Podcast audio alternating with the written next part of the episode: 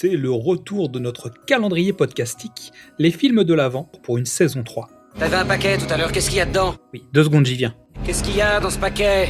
Oulala, t'es pressé toi hein? Le thème de cette année, qu'est-ce qu'il y a dans la boîte? Qu'est-ce qu'il y a dans ce paquet? Oui, c'est ce que je viens de dire. Bon, chaque jour, une personne invitée ou un membre de l'équipe va nous parler d'un film. 24 cases pour découvrir ce qui se cache dans la boîte. On y est, c'est parti, le calendrier des films de l'Avent saison 3 commence maintenant. Pour essayer de vous proposer des choses toujours différentes, eh bien cette année, nous avons décidé, dans la mesure du possible, de vous mettre deux films par case. Le thème, vous l'avez compris, c'est qu'est-ce qu'il y a dans la boîte, et l'examen d'entrée a été à la fois drastique et laxiste. Pour débuter cette nouvelle collection avec talent, après l'avoir rattrapé par l'oreille suite à son écart séristique de la rentrée, c'est Crypto Série qui est de retour pour nous parler d'un film de cinéma sur le cinéma, signé David Lynch, avec Mulholland Drive. Bonjour à toi et bienvenue sur le son de la crypte. Ouais, je sais, j'ai déjà fait la vanne la dernière fois. Mais ça permet de m'introduire en toute délicatesse. Et la délicatesse, j'aime ça. Il a le profil d'un pervers instinct. Donc, me revoilà chez les copains du Pitch était presque parfait pour une nouvelle participation au sein de leur superbe podcast. Aujourd'hui, nous allons parler de quoi exactement? Le thème serait apparemment celui d'une boîte.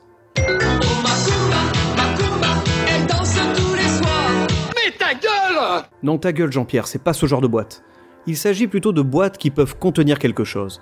Serait-ce en lien avec Noël et les jolies boîtes que nous pouvons retrouver au pied du sapin Peut-être. Mais la boîte dont je vais te parler, si tu la trouves sous le sapin le 25 décembre prochain, tout risque de ne pas se passer comme tu l'espérais. Mais tu sauras la reconnaître facilement. Elle est petite, bleue, et si tu l'ouvres, tu n'y verras rien. Si ce n'est le néant qui t'aspire et te fait basculer dans une autre réalité. Ou bien un rêve, je ne sais plus. D'ailleurs, qui suis-je? Qu'est-ce que je fais là? Tout me semble confus tout à coup.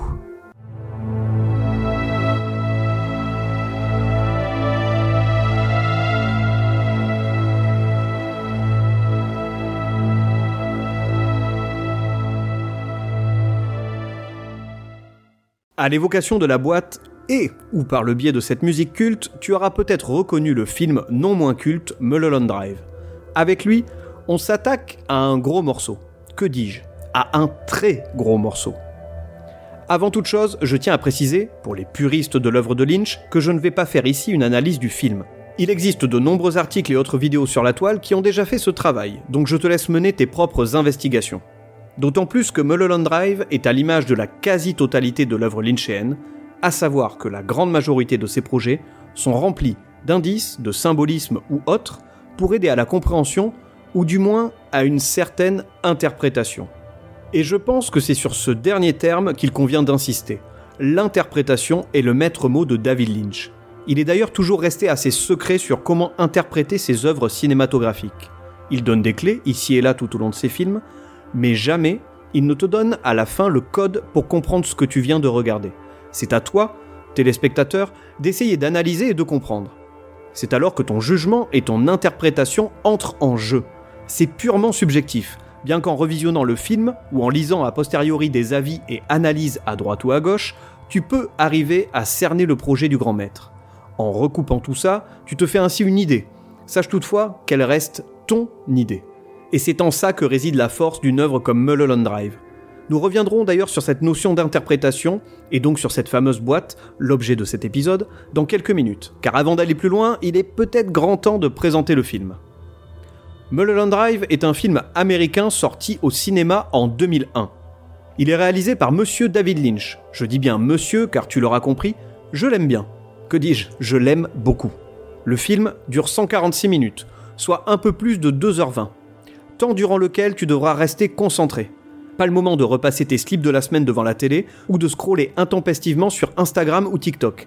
Là, on a besoin de toute ton attention si tu veux comprendre un minimum ce que tu regardes.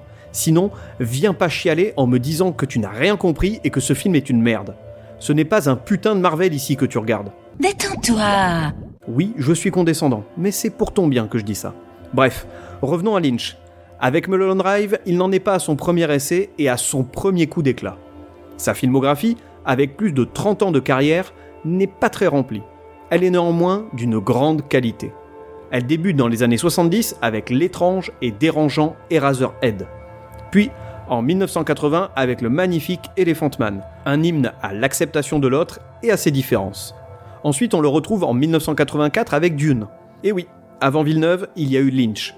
Bon, le film n'a pas été très bien reçu, mais rien que pour la présence de Sting au casting, ça vaut le coup. Pour la suite, je ne vais pas entrer dans les détails. Sache néanmoins qu'on touche à de grands classiques de Lynch que je conseille vivement. Il y a eu Blue Velvet en 1986, Sailor et Lula en 1990 avec un Nicolas Cage en roue libre, comme d'hab en fait. Lost Highway en 1997 et Une histoire vraie en 1999. Après Mulholland Drive, il tournera Inland Empire en 2006, à l'heure actuelle son dernier film. Entre tout ça, Lynch a fait un passage par la case télévision, avec son œuvre magistrale que de nombreux et nombreuses sériphiles connaissent, Twin Peaks.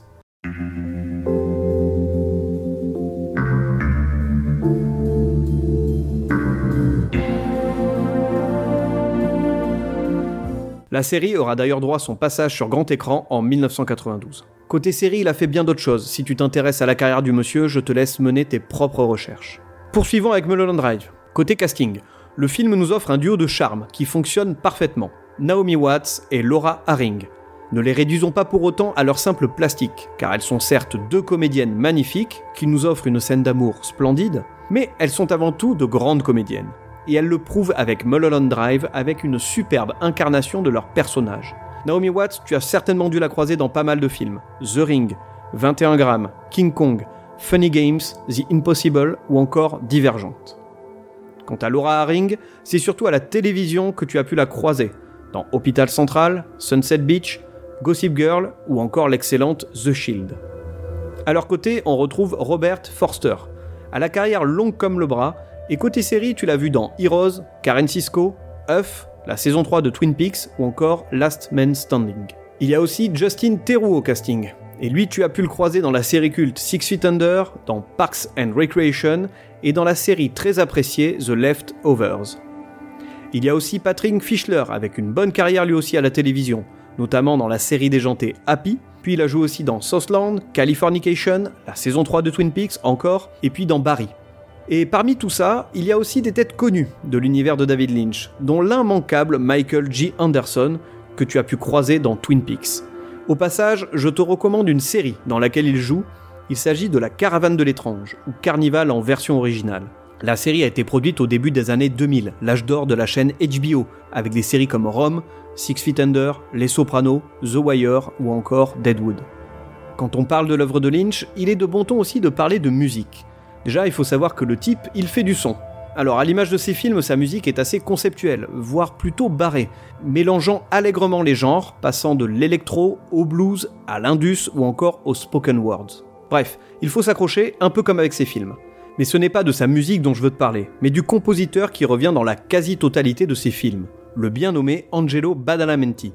Avec Lynch, il forme un duo iconique réalisateur-compositeur un peu à l'image d'autres duos ultra connus comme Tim Burton et Danny Elfman, ou Sergio Leone et Ennio Morricone, Hayao Miyazaki et Joe Hisaishi, ou Alfred Hitchcock et Bernard Herrmann, ou d'un Spielberg et John Williams. Bon, je crois que t'as l'image. Mais David Lynch, il a su lui aussi s'associer avec un compositeur de grande qualité, donc Angelo Badalamenti. Et ce dernier est un véritable magicien qui arrive parfaitement à sublimer l'œuvre de Lynch. Et ici, dans Mulholland Drive, il ne déroge pas à cette règle il propose une musique à la fois envoûtante, oppressante et dérangeante, offrant au film une ambiance singulière et saisissante.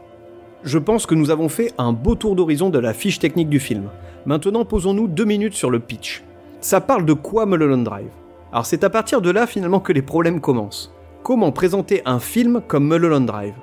Tiens, j'ai une idée qui devrait plaire aux copains du pitch voyons comment Père ChatGPT nous présente ce film le plus simplement possible. C'est l'histoire de deux femmes à Los Angeles, Betty, une aspirante actrice, et Rita, amnésique suite à un accident.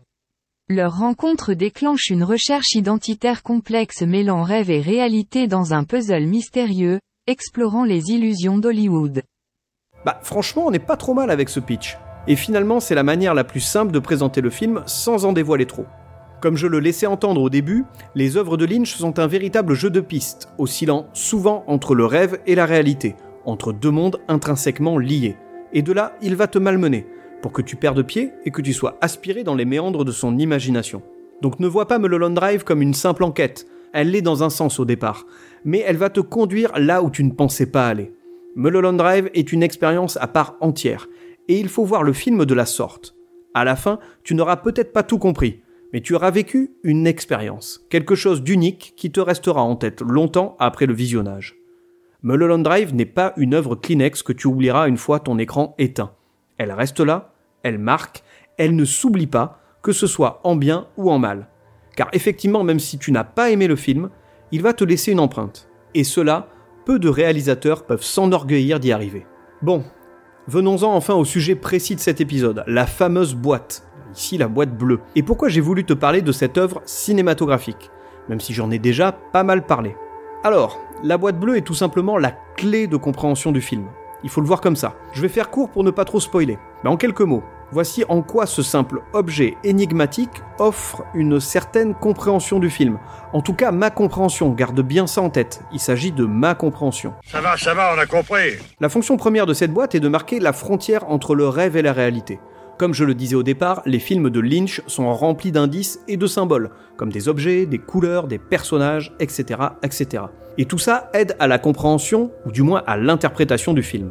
La boîte bleue est un de ces objets indices, si tu veux. Euh, définir clairement ce qu'elle représente dans Mulholland Drive serait pour moi une gageure. Mais il existe plusieurs interprétations que tu peux trouver facilement sur le net.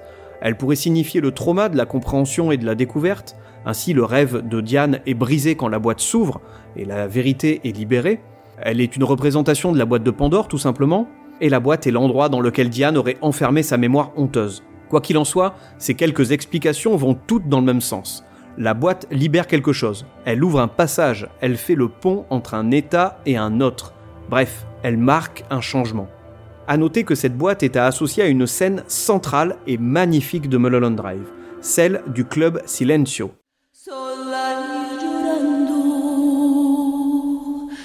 llorando, llorando.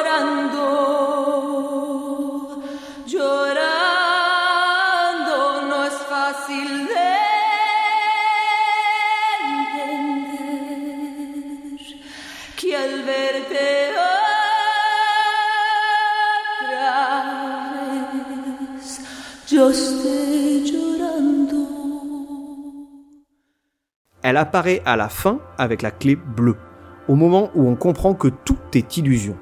La boîte est ce qui permet à Diane de faire face à la réalité.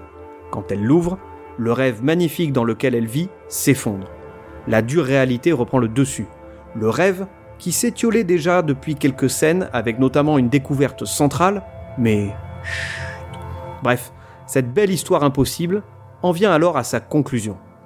Et tout ça, Lynch l'explique tout au long du film en disséminant ici et là des indices. L'opposition de deux mondes, de deux couleurs, le rouge et le bleu, la clé bleue qui symbolise un certain contrat, le théâtre silencio, ce lieu emblématique qui marque une rupture, et évidemment la boîte bleue qui représente le bon entre le rêve et la réalité. J'en ai déjà dit beaucoup, peut-être un peu trop d'ailleurs. Cela ne te gâchera en rien la découverte du film, et comme je le disais, c'est une vision possible du film. La mienne. Dans tous les cas, rappelle-toi qu'avec Mulholland Drive, il faut simplement se fier à son instinct.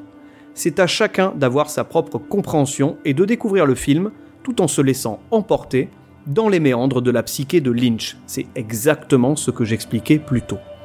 Mulholland Drive est donc une expérience personnelle et sensorielle. Chacun y voit ce qu'il veut. En conclusion, le talent de Lynch, en tout cas pour Mulholland Drive, est de partir d'une histoire assez banale, une histoire d'amour, une jalousie, un meurtre, pour sublimer son récit. Il arrive à faire passer le téléspectateur par tout un tas d'émotions, de la fascination à l'effroi, en passant par le mal-être. Et pour réussir tout ça, il emploie tous les moyens que le cinéma offre. La musique, qu'elle soit pétillante, triste ou à la limite du dark ambiant, les couleurs, les plans de caméra, etc., etc. Mulholland Drive est pour moi une œuvre jusqu'au boutiste. Elle m'a marqué lors de mon premier visionnage en 2001 au cinéma, elle me hante depuis ce jour à chaque fois que je la revois, et je remercie le pitch était presque parfait de m'avoir permis de me replonger dans ce chef-d'œuvre du cinéma que je n'avais pas revu depuis déjà trop longtemps. Mulholland Drive est dans mon top 10 des meilleurs films de tous les temps, et il n'en bougera jamais. Il y a quand même trois œuvres de Lynch dans mon top. Mulholland Drive, Elephant Man et Lost Highway. Bravo, monsieur Lynch. Il a un talent fou, vous ne trouvez pas? Je l'adore. Il est tellement sexy. J'espère que ces quelques minutes en ma compagnie t'auront donné envie de découvrir Mulholland Drive et peut-être plus globalement l'œuvre de David Lynch. J'ai délibérément voulu ne pas trop en dire, même si j'en ai dit finalement pas mal, pour ne pas te gâcher la découverte. Car Mulholland Drive mériterait des heures et des heures d'analyse et d'échange. Sache que si tu veux en savoir plus sur le film, il existe pléthore de vidéos sur YouTube, tu trouveras forcément ton bonheur et ça pourra t'aider à comprendre le film, en tout cas avoir une certaine interprétation de ce que Lynch nous a proposé. Je t'invite à présent à partager cet épisode à tes amis, à écouter tous les autres épisodes du pitch étaient presque parfaits, car ce qu'il propose est vraiment top, continuez comme ça les gars. N'hésite pas bien sûr à venir jeter une oreille sur le son de la crypte ou à me suivre sur le compte Instagram de la crypto série. Je te souhaite à présent de joyeuses fêtes, profite de la vie, et bisous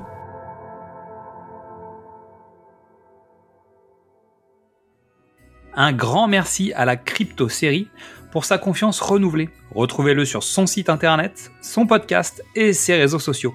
Toutes les informations sont dans la fiche de cet épisode. I can't believe it. I'm just so excited to be here.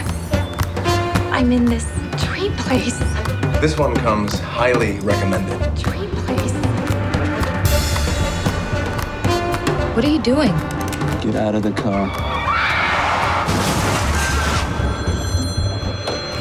Yeah. The girl is still missing.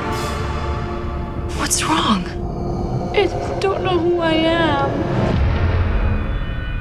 I wonder where you were going. Mulholland Drive. Come on, it'll be just like in the movies. We'll pretend to be someone else.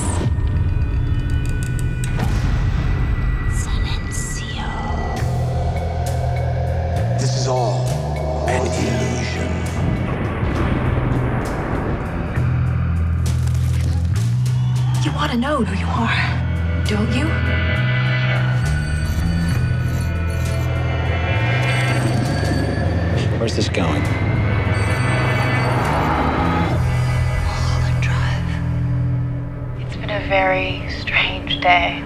I'm getting stranger. Silencio. Avant de commencer cette chronique, un petit erratum. Vous savez que j'aime vous parler de bons films, que je tiens à partager des choses, à découvrir euh, dans le bon esprit.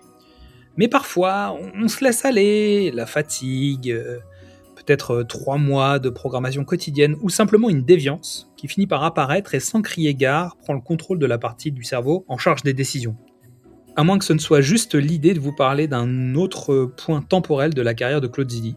Bref, euh, vu le thème abordé par la collection, je me suis senti obligé de commencer ma première participation par ce film. Là, vous allez me dire, Xad, mais pourquoi t'as fait ça?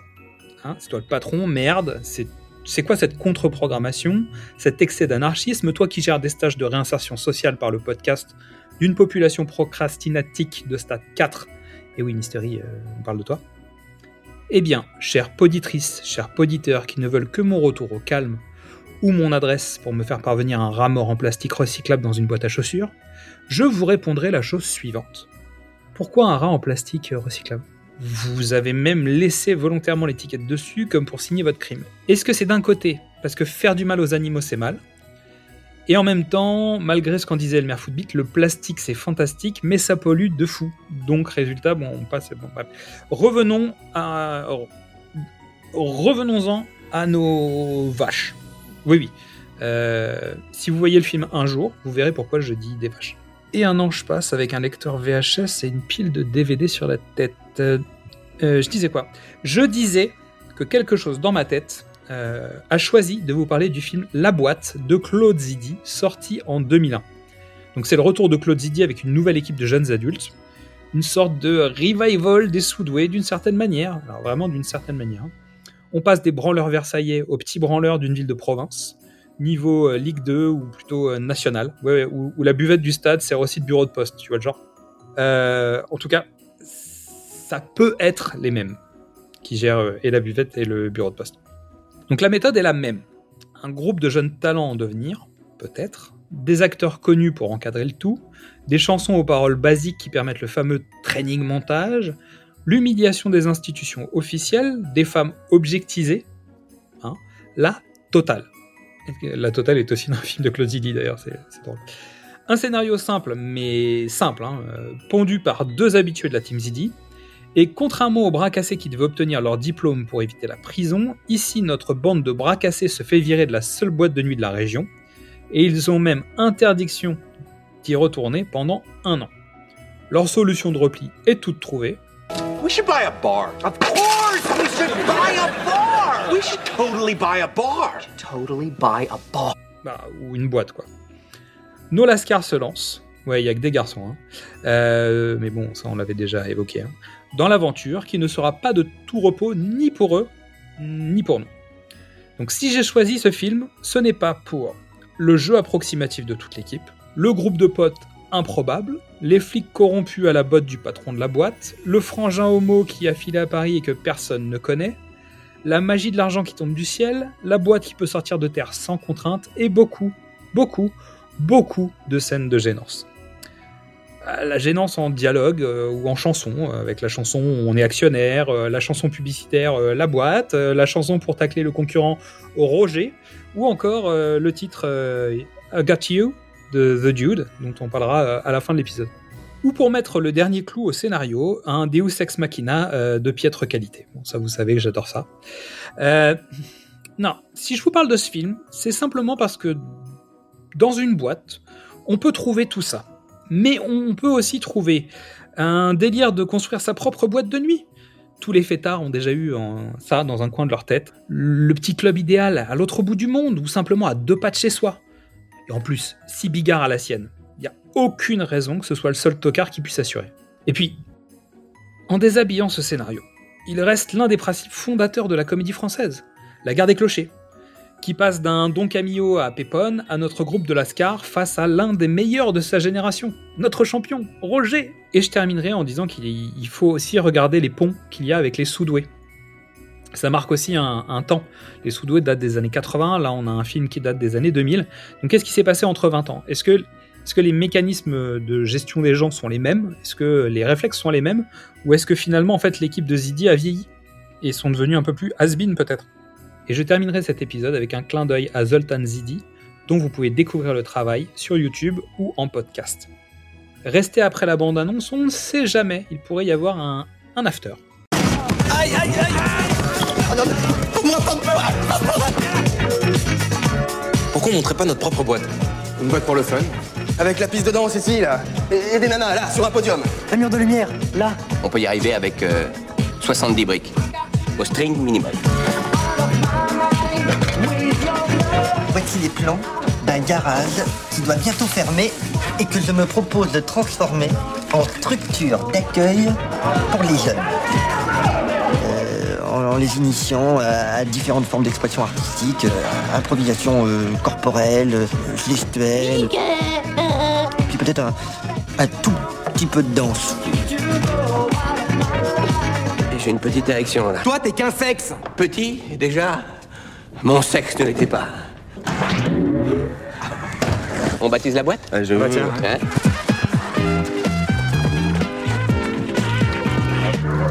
Comment vous me trouvez? Une bombe atomique.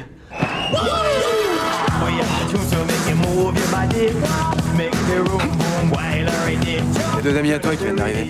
Oh non, pas eux C'est mes sponsors Euh, balance-moi vite un, un truc style religieux quoi. Ce que nous avons vu et entendu nous a rassurés. Des bruits inquiétants circulaient sur votre centre culturel. Pomme cul Pomme cul Oh, ça a bien dû déraper une ou deux fois, mais vous savez, grâce à notre encadrement pointu. J'ai bugué, j'ai bugué Je crois qu'on les a remis dans le droit chemin. Ça va mieux Alors, je reprends un peu le micro juste pour terminer. Je vais vous passer l'extrait d'une chanson qui s'appelle I've Got You de The Dude, Rock That Juice. Et vous allez voir qu'il y a une certaine similitude avec un autre morceau que je vous précise juste après. Au string minimal. Voici les plans d'un garage qui doit bientôt fermer et que je me Moi, je trouve qu'il y a beaucoup de ressemblances avec le titre Lady de Mojo, qui est un groupe français. Et je vous passe l'extrait, et vous allez me dire si vous voyez des ressemblances, mais ça vous me le direz en commentaire.